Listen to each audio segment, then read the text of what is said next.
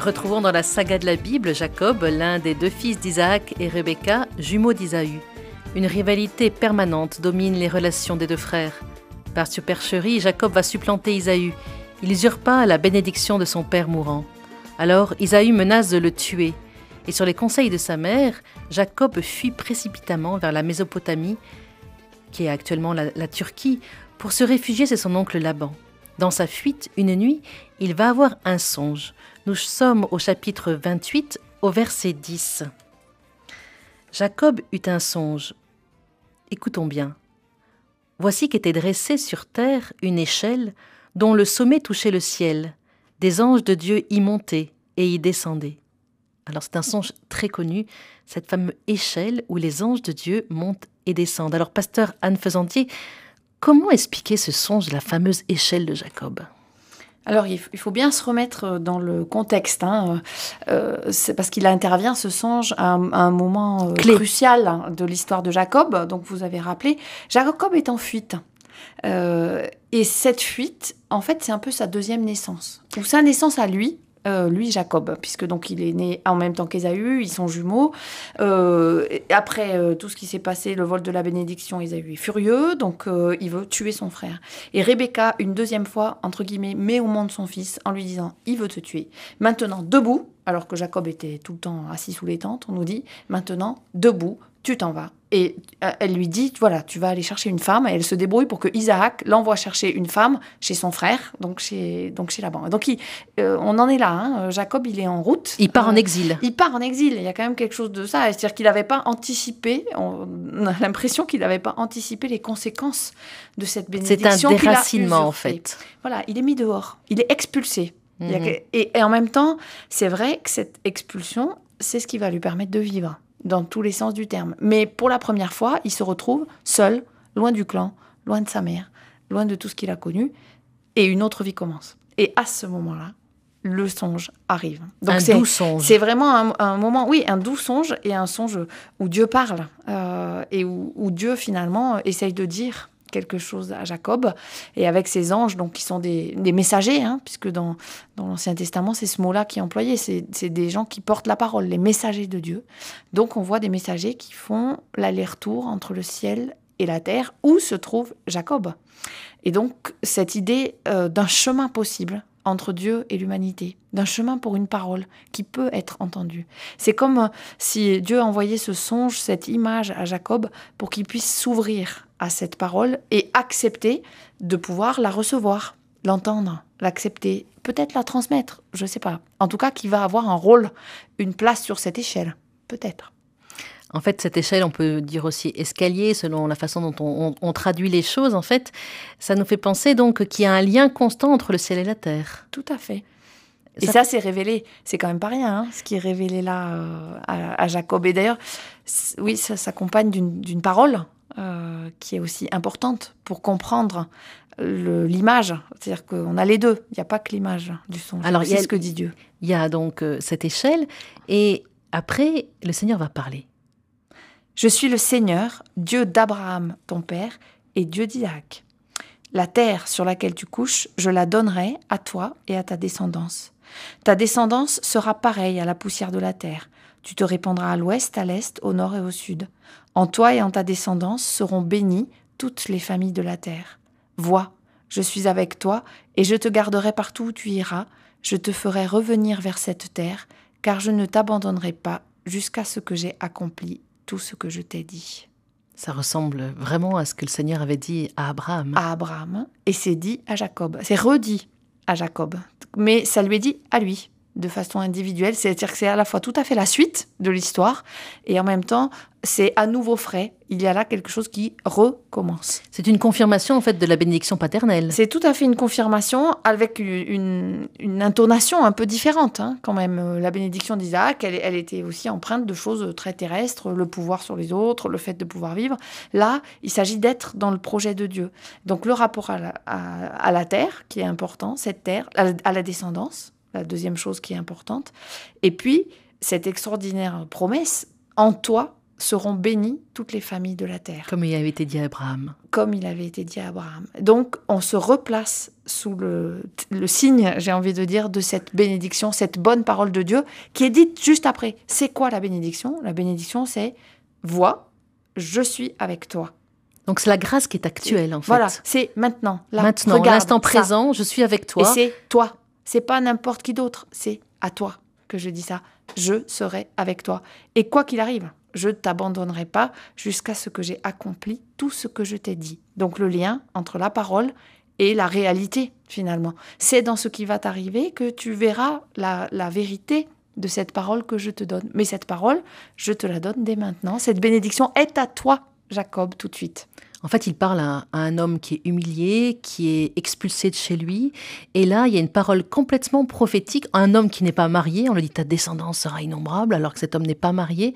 C'est le regard de Dieu, ce regard qui, qui, qui, le grandit, qui, qui lui dit euh, sa, vocation. Et qui finalement, oui, tout à fait, le, le reconnaît, lui, lui donne une place, lui donne une mission à part entière. Ça n'est plus Jacob le frère d'Isaü ou Jacob le fils d'Isaac ou Jacob l'objet de Rebecca, le fils de, objet de Rebecca. C'est Jacob, lui, l'individu, qui reçoit là une parole qui n'est que pour lui et qui en même temps est une promesse, enfin qui l'ouvre vers un avenir. C'est dans ce sens-là que je dis c'est une vraie naissance. Alors Jacob se réveilla de son sommeil et s'écria Vraiment, c'est le Seigneur qui est ici, je ne le savais pas.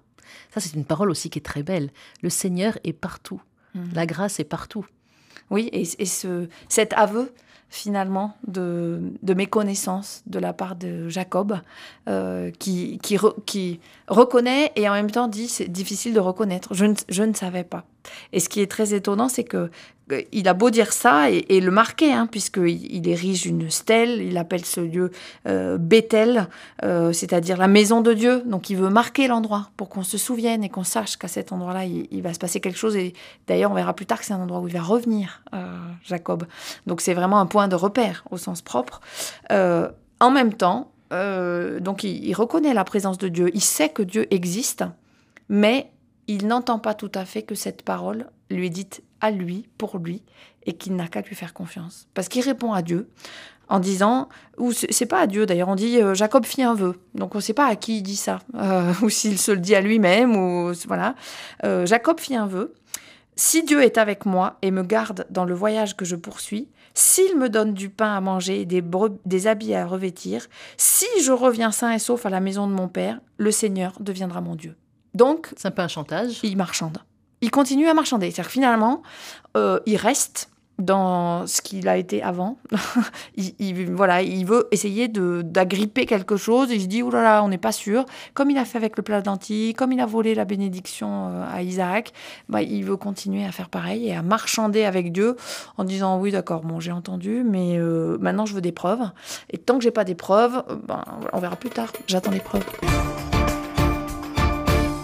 Alors Jacob va donc arriver chez Laban, donc le frère de sa mère Rebecca, et nous allons être témoins d'un merveilleux coup de foudre entre Jacob et Rachel. C'est un passage biblique euh, splendide. Nous sommes au chapitre 29 de la Genèse. Alors euh, lisons ce, ce chapitre. Ça va commencer autour d'un puits. Jacob se mit à marcher et partit pour le pays des fils de Kédem. Il regarda et voici qu'il y avait un puits dans la campagne. Il y avait trois troupeaux de moutons couchés près du puits, car les troupeaux s'y abreuvaient. Une grande pierre fermait l'orifice du puits. Quand tous les troupeaux y étaient rassemblés, on roulait la pierre de dessus l'orifice du puits, on faisait boire le petit bétail et l'on remettait la pierre en place sur l'orifice du puits. Jacob dit aux gens Mes frères, d'où êtes-vous Nous sommes de Haran, répondirent-ils. Il leur dit Connaissez-vous Laban, fils de Nahor? Nous le connaissons, répondirent-ils. Il leur dit Va-t-il bien? Il va bien, répondirent-ils. Voici sa fille Rachel qui arrive avec les moutons. Il reprit Voyez, il fait encore grand jour, ce n'est pas le moment de rassembler le bétail. Faites boire les moutons et allez les faire paître. Ils répondirent Nous ne le pouvons pas tant que les troupeaux ne sont pas tous rassemblés. Alors on roule la pierre de dessus l'orifice du puits et nous abreuvons les moutons. Il parlait encore avec eux lorsque Rachel arriva avec les moutons qui appartenaient à son père, car elle était bergère. Dès que Jacob vit Rachel, la fille de Laban, frère de sa mère, et les moutons de Laban, frère de sa mère, il s'avança, roula la pierre de dessus l'orifice du puits et fit boire les moutons de Laban, frère de sa mère. Jacob embrassa Rachel. Il éleva la voix et pleura. Jacob apprit à Rachel qu'il était le parent de son père et le fils de Rebecca. Alors, ça se passe autour d'un puits. On sait que souvent, le puits, c'est, le lieu de, la rencontre amoureuse, des épousailles. Et au lieu, en tout cas, un haut lieu de socialisation. De socialisation, oui, bien sûr. Et là, on parle de nombreux troupeaux. On insiste beaucoup, beaucoup, beaucoup sur les troupeaux. Et c'est assez curieux parce que on parle beaucoup aussi de cette pierre qui, qui, qui ferme le puits et qui est extrêmement lourde. C'est intéressant de voir que, en fait, à peine Jacob voit Rachel, que sa force décuple. Ah oui, c'est ça, c'est le coup de foudre. C'est le coup de foudre. c'est, ouais, il est en train de la draguer, quoi. Il faut qu'il montre qu'il est efficace. Et, euh, je sais pas, je pense qu'il y a, y a quelque chose de cet ordre-là. Il, il, se met à sa place, finalement, de pouvoir lui offrir quelque chose dont elle a besoin sur le moment. Parce que s'il y a plusieurs troupeaux, en fait, on sait que bien, c'est parce que cette pierre était tellement lourde que pour pouvoir la soulever, il fallait être plusieurs bergers. Et là, tout seul, il arrive à, à soulever la pierre et, et puis il va l'embrasser. Tout de suite, directement. Et puis il semble bien ému. Ouais, bah oui, parce que on a quand même quelques. Il éleva la voix et pleura. Alors on nous a quand même euh, donné quelques euh, petits cailloux blancs avant pour nous dire que euh, Rachel, il serait autorisé à l'aimer parce qu'il est bien, elle est bien dans le, casting qui avait été défini par les parents avant, c'est-à-dire que c'est bien la fille de Laban, le voilà. Et donc là, on se dit tiens, ça serait possiblement euh, la bonne personne qui est en train en train d'arriver. Et c'est effectivement ce qui se passe. Et, et ce qui est étonnant, c'est que cette cette effusion, euh, Rachel donc est, tout à fait sensible parce qu'elle court, elle va le dire à son père, et, et son père rentre, semble-t-il, dans cette joie alors on ne sait pas ce qu'il sait ou pas de l'amour de sa fille à ce moment-là, mais en tout cas il, rentre dans cette joie et il court à la rencontre de Jacob, il l'étreint, l'embrasse, l'amène chez lui. Et Jacob lui raconte toute l'affaire. Alors jusqu'où il raconte, je ne sais pas, mais en tout cas, euh, voilà, il raconte toute l'affaire. Et Laban lui dit, tu es sûrement Méso et ma chère. Et Jacob habita, habita pendant un mois avec lui. Mais il va rester bien plus. Oui, et ça, c'est la suite de l'histoire. Un mois, c'est le moment où on le reçoit euh, pour, euh, je veux dire, comme un hôte euh, d'importance. Et puis ensuite, les choses, on revient sur Terre. La fête est terminée. Et, donc, se pose la question des modalités selon lesquelles Jacob va pouvoir rester chez Laban. et en particulier comment il va gagner sa vie. Donc il y a une discussion entre eux, et quand la question est posée, Jacob dit à Laban, moi, je veux ta fille. Rachel, je veux me marier avec elle et donc je te propose de travailler pendant sept ans. Gratuitement Gratuitement. Enfin, nourri-logé, quoi. Voilà, nourri-logé pour toi, d'être ton, serviteur, hein, en quelque sorte, à condition que tu me donnes ta fille Rachel euh, à la fin de ces sept années. Et sept ans, c'est long. Et sept ans, c'est long. Euh, mais c'est peut-être le temps.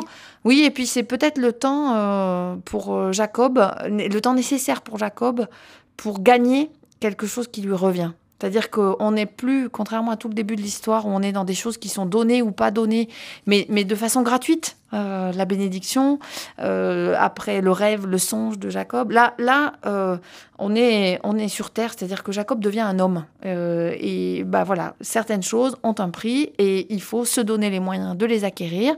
Et parfois à la sueur de son front, et c'est pas facile, et ça prend du temps.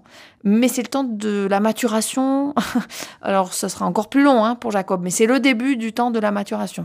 et en fait, qui passait tellement vite pour Jacob, parce qu'il est écrit parce que Jacob l'aimait. Voilà. J'ai l'impression que ces sept ans, en fait, ont passé extrêmement vite. Donc, sept ans arrivent, et là, que va-t-il se passer? Il va y avoir la nuit de noces, donc euh, selon la coutume orientale, la fiancée est toujours voilée quand, ah. quand elle arrive dans la chambre nuptiale. Et que se passe-t-il au petit matin? Eh bien, quand Jacob peut enfin voir le visage de sa bien-aimée, c'est pas sa bien-aimée. Parce qu'on a oublié de dire que sa bien-aimée avait une sœur. Eh oui, et que Rachel, c'était la seconde. La cadette. Comme Jacob était le, second et que Laban euh, a donné l'aîné. Léa. Et on retrouve hein, ce motif de l'aîné, la seconde, etc. Parce que Laban dit à Jacob, c'était impossible que je te donne la cadette avant que l'aîné soit marié. Donc c'est pas de chance, l'aîné n'était pas marié, donc tu as d'abord l'aîné. Et puis, euh, bah, travaille encore sept ans et tu auras la cadette. Donc euh, le trompeur a été trompé lui-même. Absolument. Et là, on voit aussi hein, Laban, le frère de Rebecca. Rebecca, c'est quand même celle qui initie bien Jacob à la ruse. Euh, Jacob est chez lui. C'est-à-dire qu'il a en face de lui des gens qui fonctionnent comme lui, son beau-père. Alors il va retravailler sept ans pour pouvoir enfin épouser Rachel. Voilà, c'est un amour qui est mis à l'épreuve l'amour de Jacob et, Rachel. C'est vrai qu'il y a ce coup de foudre magnifique du début, euh, mais le coup de foudre ne suffit pas. Il va, y avoir la vie derrière, et la vie va euh, transformer cet amour pour que, bah, pour qu'il puisse vraiment se concrétiser. Euh, voilà, et puis il va y avoir encore quelques épreuves sur le chemin. Alors continuons l'histoire du patriarche Jacob, qui après avoir épousé au bout de sept ans Léa, en pensant que c'était sa sœur Rachel, a dû encore travailler sept autres années pour pouvoir enfin épouser celle qu'il aimait ardemment. Après la rivalité de Jacob et de son frère Isaü, nous allons retrouver deux sœurs rivales, Léa et Rachel. Tout va tourner autour de la maternité, Léa étant féconde mais délaissée, tandis que Rachel, la bien-aimée, semble stérile. Alors Léa va donc euh, avoir des enfants? La première Oui, tout de suite. J'ai envie de dire, euh, et, et facilement, parce qu'elle en donne. Euh, Cinq tout de suite, Ruben, Siméon, oh, quatre, Ruben, Siméon, Lévi et Judas, et en plus euh, quatre garçons. Alors le Ruben, elle va appeler Le Seigneur a regardé mon humiliation, parce qu'elle est humiliée, parce qu'elle voit bien que Jacob aime sa sœur. Voilà, et pas elle. Et que finalement, pour elle, c'est une souffrance aussi. Alors Rachel va être furieuse, non? Face à, à cette. Alors Rachel, elle, est, d'autant plus furieuse euh, que elle est stérile et qu'elle ne porte pas d'enfant et que l'amour que lui porte Jacob euh, semble n'aboutir à rien, être une impasse. Alors, au bout de sept ans, elle peut enfin s'unir à Jacob et là, elle est, elle est stérile. Voilà. Et c'est vraiment pour elle euh, comme si elle n'existait pas. et elle, dit, elle va voir Jacob et elle lui dit Donne-moi des fils ou je meurs. Euh, comme si c'était la, faute de Jacob. Et Jacob euh, s'irrite contre elle, même s'il l'aime, et il s'écrit Suis-je moi à la place de Dieu, lui qui n'a pas permis à ton sein de porter son fruit? Donc c'est intéressant parce que Dieu, on n'en a pas entendu parler là depuis longtemps depuis le songe, depuis qu'il est parti de chez son père et sa mère. Et, il, réapparaît, mais de manière euh, biaisée, détournée, comme pour justifier euh, ce qui est en train de, se passer. C'est-à-dire euh, comme si Jacob se souvenait finalement de ce qui lui avait été dit. Et quand il y a un problème, voilà, où est-ce que je peux chercher le sens? Est-ce que ce serait euh, du côté de Dieu? Et ce qui est intéressant, c'est que ce que fait Rachel à ce moment-là, elle fait finalement ce qu'a fait Sarah avec Abraham, peut-être sans le savoir. Elle donne sa servante. Bila. Bila à Jacob, en lui disant, ben, si tu as un enfant avec elle, c'est comme si c'était avec moi. En fait, bien sûr, ça n'est pas le cas, mais bon, c'est, on biaise, c'est-à-dire que finalement, on essaye de forcer le destin. Euh, ce qui n'arrive pas euh, naturellement, comme on veut, ben voilà, c'est au travers de la servante. Alors là, il y a une espèce de course-poursuite entre les deux sœurs. Alors là, euh, Bila va avoir deux, deux fils, Dan, Dieu m'a rendu justice, et puis Nephtali.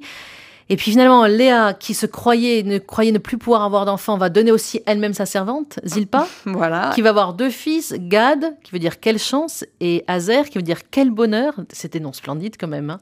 Gad et Azer. Et puis finalement, Léa va pouvoir encore avoir des enfants. Elle aura Isaacar et Zébulon. Zébulon, ça veut dire Dieu m'a fait un beau cadeau. Zébulon. Et puis, que va-t-il se passer enfin pour Rachel? Alors elle, elle peut enfin avoir un enfant, mais euh, ça se passe pas euh, tout de suite si facilement. Il y a encore un marchandage euh, qui apparaît entre les deux sœurs. C'est au verset 14 hein, du chapitre 30.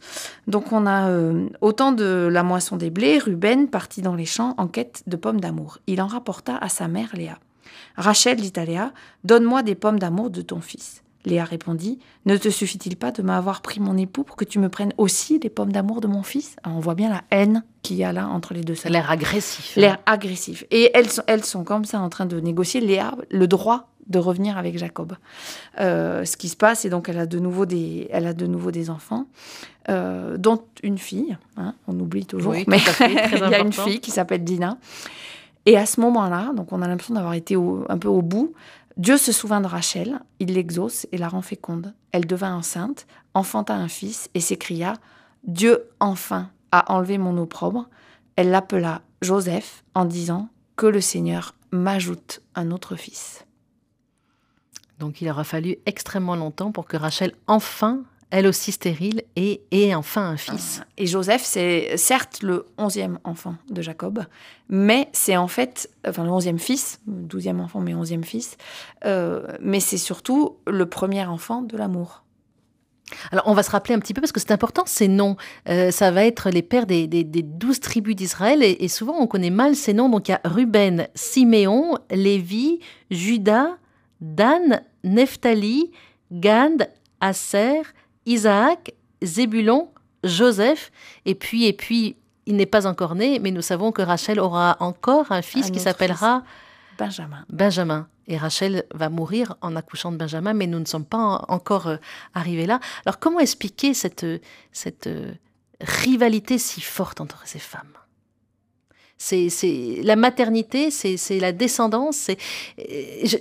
Isaac devait être euh, complètement euh, désorienté aussi, lui à qui le Seigneur avait dit tu auras une grande descendance, et voyant que sa femme bien-aimée, Rachel... Oui, c'est aussi justement, c'est le signe qu'on attend, euh, c'est la preuve. C'est-à-dire que comme c'est ce qui a été promis, du coup forcément c'est ce qui doit arriver. Et quand ça n'arrive pas, on est complètement désorienté par rapport à cette parole qui a été dite qu'on met en doute.